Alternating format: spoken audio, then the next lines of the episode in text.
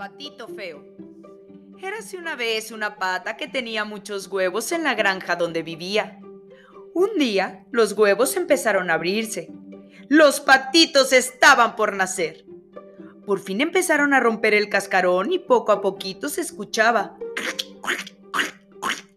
Los patitos estaban naciendo y asomando sus cabecitas. Pero había un huevo que no se rompió. La mamá pata se preocupó porque no sabía qué hacer ya que la forma del huevo era diferente a todos los demás. Pero al poco rato se rompió la cáscara del huevo y salió el patito. Primero asomó su cabecita, después el pico y al final el cuerpecito. El patito que salió al final era más grande que los demás. Su color era gris, pero era muy torpe y feo. ¿Será un pavo? dijo la mamá pata.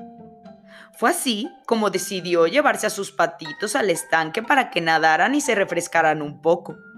Toda la familia estaba ahí y uno a uno de los patitos fueron saltando al agua. La mamá pata se convenció de que el patito feo no era un pavo, ya que sostenía bien sus patitas y nadaba con normalidad en el agua. Pero los otros patitos decían, ¡Qué pato tan grande! Es muy raro. No queremos jugar con él. El patito feo decidió irse del estanque. Saltó las ramas que se encontraban alrededor y caminó con sus patitas hasta llegar con unos gansos que estaban entre la maleza junto a un pantano. ¿Quién eres? preguntaron los gansos. No soy un pato. Entonces, yo creo que puedo ser un ganso. Eres un poco raro, pero parece simpático. Cuando aprendas a volar, ¿te gustaría venir con nosotros? Pero en ese momento se escuchó un ruido muy peligroso.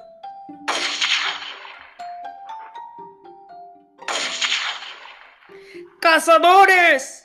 dijeron los gansos. Les disparaban a ellos y salieron volando a toda velocidad.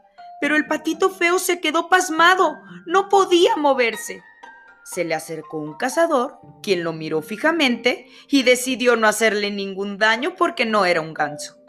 El patito feo salió corriendo de ahí hasta llegar a casa de una viejecita que vivía en el campo.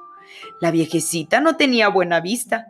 Lo tomó entre sus manos y pensando que era un ganso, lo refugió en su casa. Fue así como lo puso junto a las gallinas para que se sintiera acompañado. Pero ya en el gallinero se dieron cuenta que el patito feo no podría poner huevos, porque no era una gallina. Entonces decidieron llevarlo a chapotear para que tuviera un poco de diversión y aprendiera a nadar. Pero un tiempo después, el patito quiso emprender un nuevo viaje. Llegó la primavera y el bosque se pintó de bellos colores. Llegó hasta el estanque y vio cómo estaban unas aves hermosas, con unos cuellos largos y flexibles. Eran unos cisnes. Y entonces el patito pensó, ¡qué hermosos son! Los cisnes flotaban en el agua y el patito se les acercó para preguntarles si podía nadar con ellos. Pero al llegar a la orilla del estanque, vio su reflejo. ¡Oh, sorpresa! Se dio cuenta que ya no era un ave torpe, sino que era un cisne los cisnes que estaban ahí lo saludaron y pensaron que era un amigo nuevo. Bailaron y festejaron porque se uniría a ellos para nadar. Y así fue como el patito feo se convirtió en un hermoso cisne. Encontró un nuevo hogar al lado de grandes amigos. Y colorín colorado, este cuento se ha acabado.